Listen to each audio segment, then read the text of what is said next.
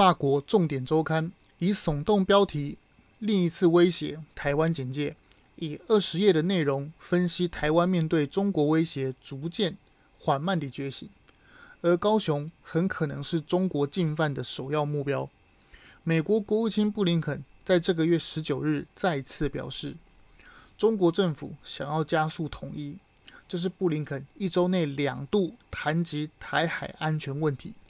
布林肯提到，中国推动统一可能透过任何方式，胁迫、施压，或可能需要的话，他就会动用武力。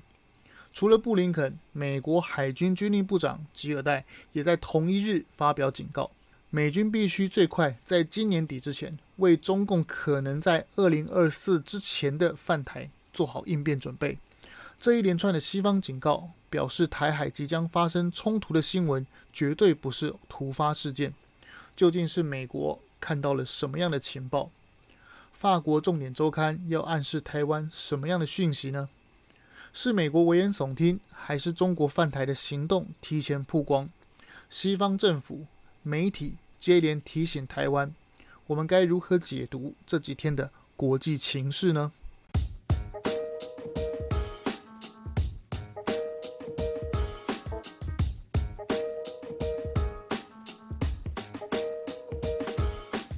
我们一起说真话，事实需要让更多人知道。欢迎收听台湾国际时事 Podcast。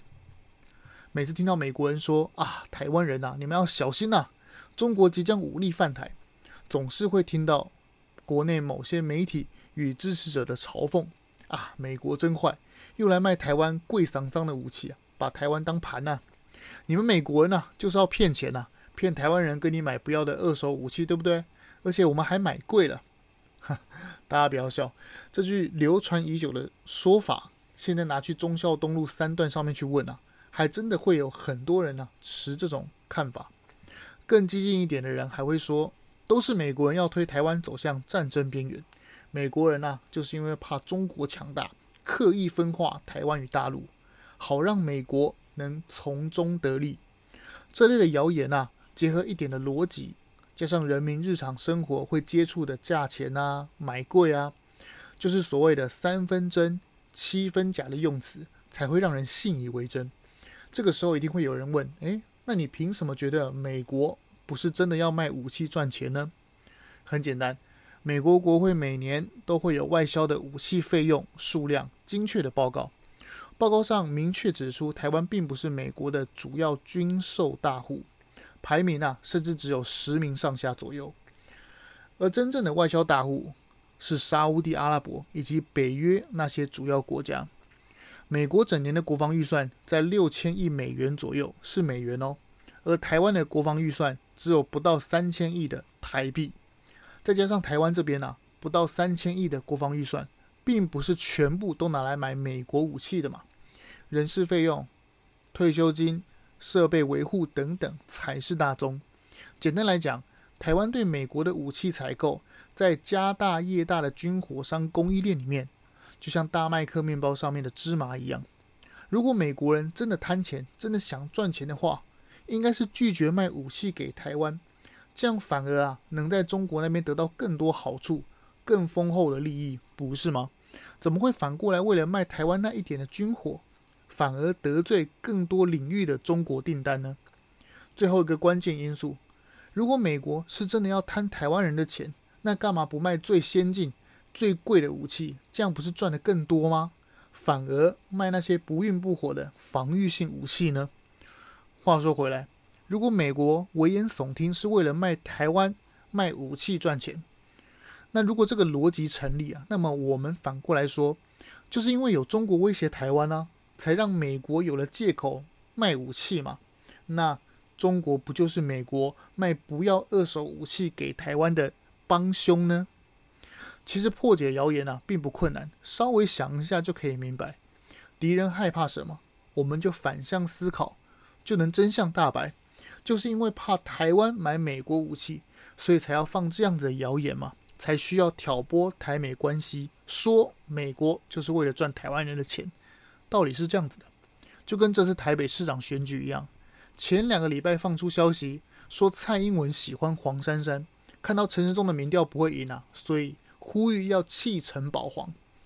某黄色政党的前党工，现在摇身一变变成内线的消息记者，还秀出赖的截图对话，若有似无的要民进党支持者转头支持黄珊珊。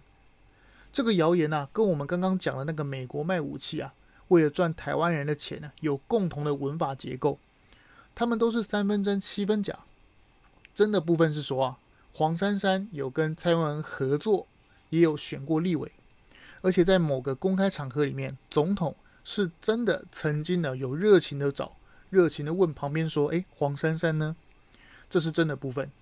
那假的部分就是说，那个这个黄色这个前党工这个爆料根本就不是真的。说什么啊要弃陈保黄？民进党的提名程序啊，是连党主席都无法撼动，可不是说换人就换了啊。立委这些利益的层面啊，派系。错综复杂，任何违反党纪的民进党政治人物，管你是谁，一旦越过那条红线啊，就是直接宣判政治生命的结束。远的例子就是杨秋兴嘛，近的就是郑宝清。稍微想一下就能知道，这个消息根本就是谣言嘛。果不其然，今天的报纸民调公布之后，可能是因为前几天台北市政府荒腔走板的水门案事件，百灵桥淹大水。柯文哲在别县市拼选举，不管记者的几次提醒啊，就是不回台北市，还大言不惭地说，首长坐镇指挥救灾就是作秀。好笑的是，月亮初一十五不一样，好歹要十五天，他老兄十五个小时就马上转弯跑去看灾。今天的你打脸昨天的同一个你，加上柯文哲检讨人民发自内心的肺腑之言。让刘宝杰破口大骂：“没有说，我通知已经告诉你了，你车子不应该算你家的事。有这样对自己的百姓讲话吗？你要票的时候你就谦恭下士，你就非常的谦卑。那你要下台了，你不管了，哎，你现在傲慢到一个极点。每个公民还是对自己的行为负责。我负我我们要政府要尽到通知的责任。啊，至于要不要移车，你还是要负责啊。哦，你不能说 你车子停在外面，那我们都跟你通知了，你不移走，到时候叫我赔偿，我哪来回事？”如果每个国民都可以对自己的行为负责，我要你市长干什么？我要你市政府干什么？我要你这个国家干什么？看来保洁兄还真的很不爽，喷的还蛮用力的。大家都以为柯文哲很夸张了，对吧？还没结束，有什么样的市长就有什么样的下属。副市长彭正生说：“台北市在这这一次的灾害有什么灾害？就就是这个康福隧道倒了一棵树下来，啊，大家急着去看，这个有什么好看的？”救灾是实质重要，比较重要，不是去那里看那个看有那个帮助。看的话，你可以扶树吗？不可能嘛。好，我只问一句啊，要是今天台北市长是陈时中，下雨车子泡水时啊，他在别县市拼选举，水门把人民关在门外，靠爬篮球架等待救援。事后如果陈时中跟柯文哲一样的嘴脸，讲说国民要对自己的行为负责，那会发生什么事？这个画面太美啊，我真的不敢想象。红梅啊，大概会骂他到民国两百年吧，我想，很夸张了吧？是吗？对的，当然还没完。今天柯师傅啊，在与苗栗西瓜刀合体，一起研究怎么样用手术刀切西瓜。哦，不是，一起检讨怎么样让市府更有效率的市政交流。这么多因素啊，以上这么多因素啊，导致黄珊珊的民调不断的往下走。刚刚提到的那群造谣集团见猎心喜哦，原来黄珊珊的民调下跌了，正是操作弃保之时啊！对，今天造谣的内容啊，马上转弯变成要弃黄珊珊，转头蒋万安。我说这帮人到底有多精神分裂啊？月亮初一十五不一样，好歹也是过了十五天，你们这些人啊，则是过了十五个小时啊就转弯。套一句古老谚语啊。您就不怕百年之后被剪舌头吗？只能说啊，国内的政治新闻，尤其是选举到了，各种荒谬的谎言啊，层出不穷。我们已经分不清楚是在看政治版还是卡通频道，好吧？那我们就把镜头转回国际焦点，今天的主题。那么这次布林肯罕见的在一周之内提两次台海安全，这件事难道是空穴来风吗？显然不是，其实很多人呢、对中国武力攻击台湾都呈现麻痹状态。简单来讲，大部分的台湾人对这样的事情已经没感觉了。八月佩洛西来台访问，中国射飞弹恫吓，当时在西方媒体啊，可说是一片哗然、惊天动地的大事。很多居住在国外的亲戚朋友都纷纷打电话回来问：“哎呦，听说台湾非常危险，你们那边还好吗？”就像两年前啊，全世界都在武汉肺炎的狂风暴雨中，而台湾像世外桃源。只不过这次啊，换成台湾在狂风暴雨的暴风雨中而不自觉，然后全世界都非常关心台湾。其实啊，台湾对中国武力犯台麻痹这件事情啊，有好处也有坏处。好处就是，管你怎么样，我就处变不惊。你射飞弹啊，不就想吓唬我吗？要我跟你谈怎么投降？要我在你武力威胁下同意变成你的一部分，不是吗？诶，那我就来个已读不回，让你摸不透我在想什么。就像《空城计》中啊，诸葛亮下令军民打开城门，若无其事的扫地，然后他本人啊上城楼焚香操琴一样。不要像日本上次啊，朝鲜飞弹越过北海道，警铃大作，停止所有商业活动，所有人躲防空洞，这样其实啊还挺伤经济的。坏处就是啊，像温水煮青蛙，狼来了的故事一样，每次啊惊扰习惯成自然，到时候真的打过来，反应不过来是非常危险的。美国国务卿罕见的一周之内连续两次提台海安全。其实这件事情呢、是非比寻常。俄罗斯入侵乌克兰时啊，也就是说是今年二零二二年的二月二十四日左右开打的，还记得吗？当时整个地球啊，大部分的人都觉得，诶，普丁一定不会动手，动手的几率非常小，因为经济因素，因为高悬的利剑呢、才能有效吓阻等等理由。那时候只有美国独排众议，铁口直断的说。俄罗斯即将入侵乌克兰，拜登啊信誓旦旦地说，这件事情啊即将在四十八到七十二小时之内发生。普丁啊当时还玩了一次疑兵之计，放出假消息说前线的坦克装甲师结束演习，即将撤退回俄罗斯境内。结果没过两天就真的打了。好，那问题来了，这次布林肯与美国的高级军事官员出来忧心。中国犯台的这个消息是真的吗？可信吗？重点是，他真的会如同报道所言，二零二七甚至是提前到二零二三就动手吗？我们前几期的节目啊，有过类似的话题。中共发动攻击啊，一定是在最有利的情况下，两种条件：美国首尾不得相顾，加上台湾的内应已然成熟。美国两线作战。也就是说，是中俄互为犄角之势。那边普丁对乌克兰发动攻击，这边习近平做对台入侵，令美国首尾不得相顾。这就是中共武力犯台、夺取台湾的最好时机。而这个最好时机啊，就是在今年年初嘛，俄罗斯刚刚入侵乌克兰的那个时间点。我当时有做一期节目提到，不知道熟悉我们的听众还记得吗？那个时候，华视啊连续出包好几天，都是在新闻频道跑马灯的旁边出现假讯息。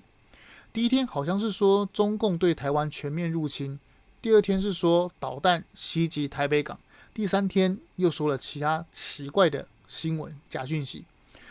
重点就是啊，这些假讯息的口气啊，明显就是阿六语嘛。而且奇怪的是，连续出包好几天，不管总经理震怒，更换主管，通通没用。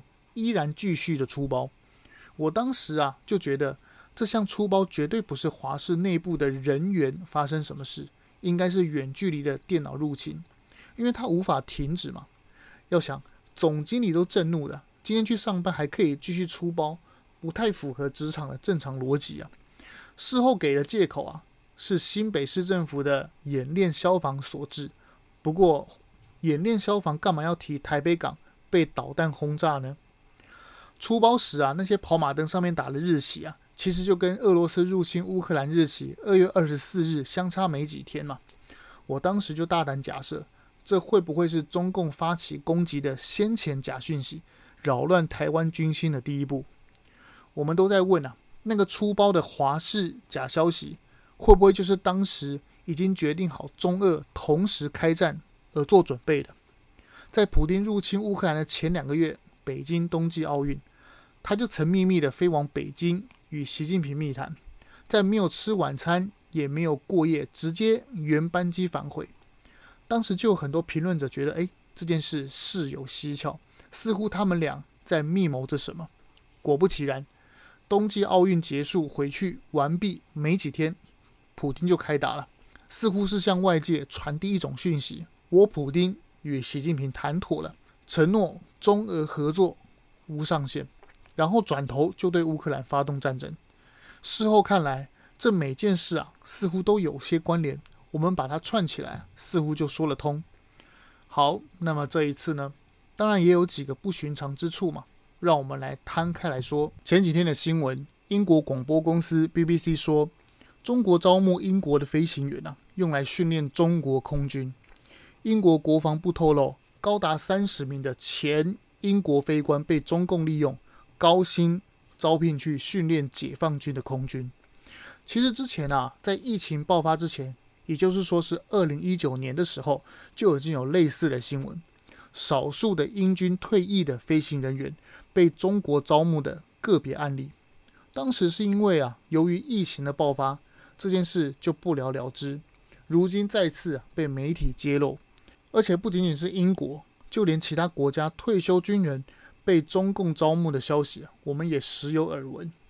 而台湾最夸张，澎湖的防卫司令呢，退休后领台湾人的退休金，跑去中国教他们怎么样区域禁止美国的兵力投射。不仅退将去啊，某县长的爸妈也一样，站在中共的人民大会堂听习近平的谆谆纳言呢。上一集我说啊。中共根本不需要渗透台湾嘛，因为我们这边啊，早有人各司其职嘛。有听众反映说：“哎，怎么会这样讲话？”我要告诉大家，其实已经很客气了。开粉专做节目，常常会有人爆料，也会听到许多的形形色色的大小消息。但我秉持啊，有新闻才会把这件事情说出来，没有证据的话，我几乎不说，指名道姓也很少。为什么？因为我开节目不是要去骂人、啊，每个人都有自己的选择，当然可以屈服于中共，也可以耍小聪明，自以为可以从中牟利。大概是蓝白支持者认为啊，共产党统治台湾啊，他们可以不用下楼捅鼻子做 PCR，也不用房地产呢、啊、说倒就倒，更不会放在银行的存款不翼而飞，投诉无门。当然更不会有女儿老婆走在路上就被怎么样了。有别于疫情前的少数个案，这些英国的退休飞行员被中国招募。这次 BBC 的报道表示，被招募的这些人数啊有上升趋势。这些飞行员具备现代的战机飞行经验，尤其是北约各式的先进战机，包括台风战斗机、阵风战斗机、美洲豹攻击机以及猎鹰式战斗机。飞行员是透过人力中介公司介绍。辗转被中共招募过去的。据了解，中国开出的年薪呢、高达二十七万美元。我们把英国啊这两年的时间轴摊开来看，英国时任首相强森啊是在今年一月宣布取消所有的防疫措施，包括 PCR 检测、口罩政策、疫苗小黄卡等等等等，意味就是英国在今年的一月份以后。已经完全对外开放，也就是说，英国的退役飞行员在今年一月以后，注意一下这个时间点啊，也是在俄乌战争前的一个月左右，习近平领导人啊，马上的在当时啊，快速招人，同步强化战争准备，跟俄罗斯的普丁行动几乎是同步。你那边打乌克兰，我这边啊也准备相继行事，准备对台湾动手，策应。普丁的特别军事行动，而且这件事啊，有个奇怪的点，不知道大家有注意到没有？英国飞行员去中国当教练，就是这个 BBC 上面所写的这个内容嘛。中国招募英国去当教练，其实有点怪怪的，很值得怀疑，而且不合逻辑。那么不合逻辑之处在哪里呢？因为你是再厉害的飞行员，也只能熟悉北约的战斗机种嘛。英国的这些飞行员对于俄罗斯系列的战机、苏式战机，特别是中共那些仿造苏凯三十、苏系列的中国战机，这些英国退役的飞行员呢，其实根本就不会驾驶嘛。中共随便的上尉飞行官都比你英国退役的飞官还要会飞，所以事实是什么？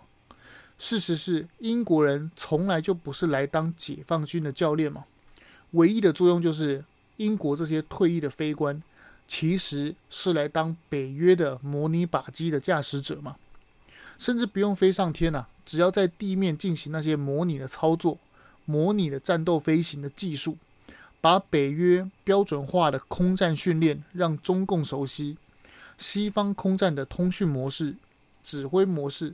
以及遇到敌机要做什么标准化的接战方案，比如说前方发现中共战机嘛，诶，我马上知道它的型号是多少，要用什么样的方式接战标准行动，Plan A、Plan B 等等等等，各种军事机密啊都泄露给中国，恐怕这个才是中共招募英国退役飞官的真实目的。更可怕的是啊，还可以透过高级工程师、研究员。通过逆向工程啊，了解这些北约飞官透露的作战讯息；透过飞行员的操作模式啊，去了解北约最先进的军事科技，进而去破解西方的最高军事能力。也就是说，从今年一月份以来，中共已经确定了要由于北约军事力量为对手，针对性的训练。意思就是说。中共夺台的计划已经进行到要反制北约、区域禁止北约保护台湾的练习，他们正在训练他们的飞行员。回想普丁、习近平今年的两次会谈时间点，双方各自的战争目标就是乌克兰与台湾嘛。想到这啊，不禁令人毛骨悚然。也就是说，中共正在为未来的台海冲突中对北约的介入啊。做实战准备。近期的招募中啊，中国还加上了那些会驾驶美国 F 三十五的预案，甚至连现役的飞行员啊，也成了中国主要的挖角对象。这些行动啊，通通是透过南非的一家飞行学院所招募的，并非是直接由中国招募。这种做法很对我们前几期做的节目《中国如何渗透全世界》有相同的手法吗？都是透过所谓的民间第三方的单位偷技术，躲过美国晶片制裁，甚至是招募北约的退役军事飞官，手法都如出一辙。中国利用海外的民间公司，叫做中国航空控股有限公司，加上南京的航空大学做掩护，与南非的这家飞行学院，这家的飞行学院的简称叫做 TFASA。与这个集团呢、搭上线，三方合资成立一个新的公司，他把他的总部啊设在南京，二零一零年呢、就成立。要知道，南京可是对台湾作战的主要战区啊，主管福建、江西、安徽、浙江、江苏等军事指挥的重点所在地。也就是说，它是现在东部战区司令的现在的地址。那么，中国航空控股公司啊，又是什么的来头？它的前身啊，就是中共的国防科工委的直属走私军火商。之前我们有聊过那个出逃澳洲的那个中共间谍王立强啊，他就是早期啊香港国防科工委的下属公司的职员嘛。他的工作就是从事走私西方禁止向中共出口的高科技军事产品嘛。就是这样一系列的准备啊，所以共产党才有底气在那边喊“二零二七年武统台湾”。种种迹象表明啊，中共的蠢蠢欲动，不惜上天遁地啊，也要满足实战准备。中共的目的很明显啊，就是随时为发动战争啊做好准备。这个才是美国国务卿布林肯、美国国防部的高官接连发出警讯的重大原因嘛。今年年初的俄乌战争啊，其实早在二零二一年的十月，美国 CIA 就已经接到消息，知道俄罗斯即将对乌克兰发动战争，并且把这个消息啊第一时间就转告泽伦斯基。当时美国只是口头告知，并没有把卫星空拍照等证据啊给乌克兰，所以当时啊乌克兰方面还不停地与普丁交涉，认为啊还有转圜的余地。啊，是的，在战争爆发前呢、俄乌不停的在谈判，而且透过第三方德国、法国，甚至是私下面对面的谈都没用，说打就是打。直到战争前的几个礼拜啊，美国才派人亲自飞抵乌克兰，把相关的证据啊透露给泽伦斯基，他才相信啊，坏了，原来是真的要动手。好，那话说回来，这次美国的大动作是否 CIA 已经掌握相关讯息，并且透露给台湾蔡英文的呢？相比之下，朱立伦、柯文哲说要与中国维持谈判管道，即使二十大也要偷偷私底下给贺电的。蓝白谈判方式，我想问的是啊，到底要谈什么？究竟是要谈和平，还是谈怎么投降之下的和平？中共早就说了嘛，九二共识一个中国的前提下才跟你谈。那请问柯文哲、朱立伦是要在什么条件下跟中国谈？前阵子德国之声的记者问得很好，你们蓝白都想要跟中共谈，那请问要谈到什么样的目标呢？是要谈你？中国啊，不要来侵略台湾，如同蔡英文一样坚守我国主权，还是你们其实是要谈怎么投降，争相想要当台湾区长呢？这样都结束了吗？还没。回到节目刚开始说的，法国媒体提到的那个中国进犯台湾首要目标就是高雄，这其实啊是事实。二零二一年的美国五角大厦兵推。当时的新闻报道就是美台联军最后会惨胜，美国损失几百架先进战机与两艘航空母舰的情况下，而台湾北部仍然掌控在台湾手中，中国只能控制南部地区，补给线被切断，所有运兵船与海军都被歼灭的情况下投降。这则报道就有提到啊，中共控制台湾南部是很合理的推断。因为台湾的北部啊多山多丘陵，而且重要的据点啊都掌握在台湾国军的掌控中，易守难攻啊。而相反的南部平原啊宽大，可以展开攻势，对于后勤保障的压力啊比较没有这么大。要知道，二十三十岁的军人啊，上万军队，三餐吃喝睡啊都要由后方补给，控制台湾南部。尤其是高雄港这种吞吐量排名世界十七的这个港口，几乎可以确定啊，保后勤补给线的万无一失。这个就是台湾前建国造为何要选在高雄？为何中国啊要频繁的骚扰西南空域？为何高雄外海总是这么多侦察机来探测潜艇踪迹？为何中国绕岛编队飞行啊，总是绕着台湾南部到东部？为何上次裴洛西来台湾，雷根号就是部署在巴士海峡以东的地方？为何前几个礼拜美国前国务卿蓬佩奥要去高雄？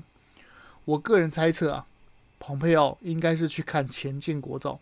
我一再强调，只要台湾有前舰，防御能力就可以大幅提升，中共武力犯台的计划将全部重写。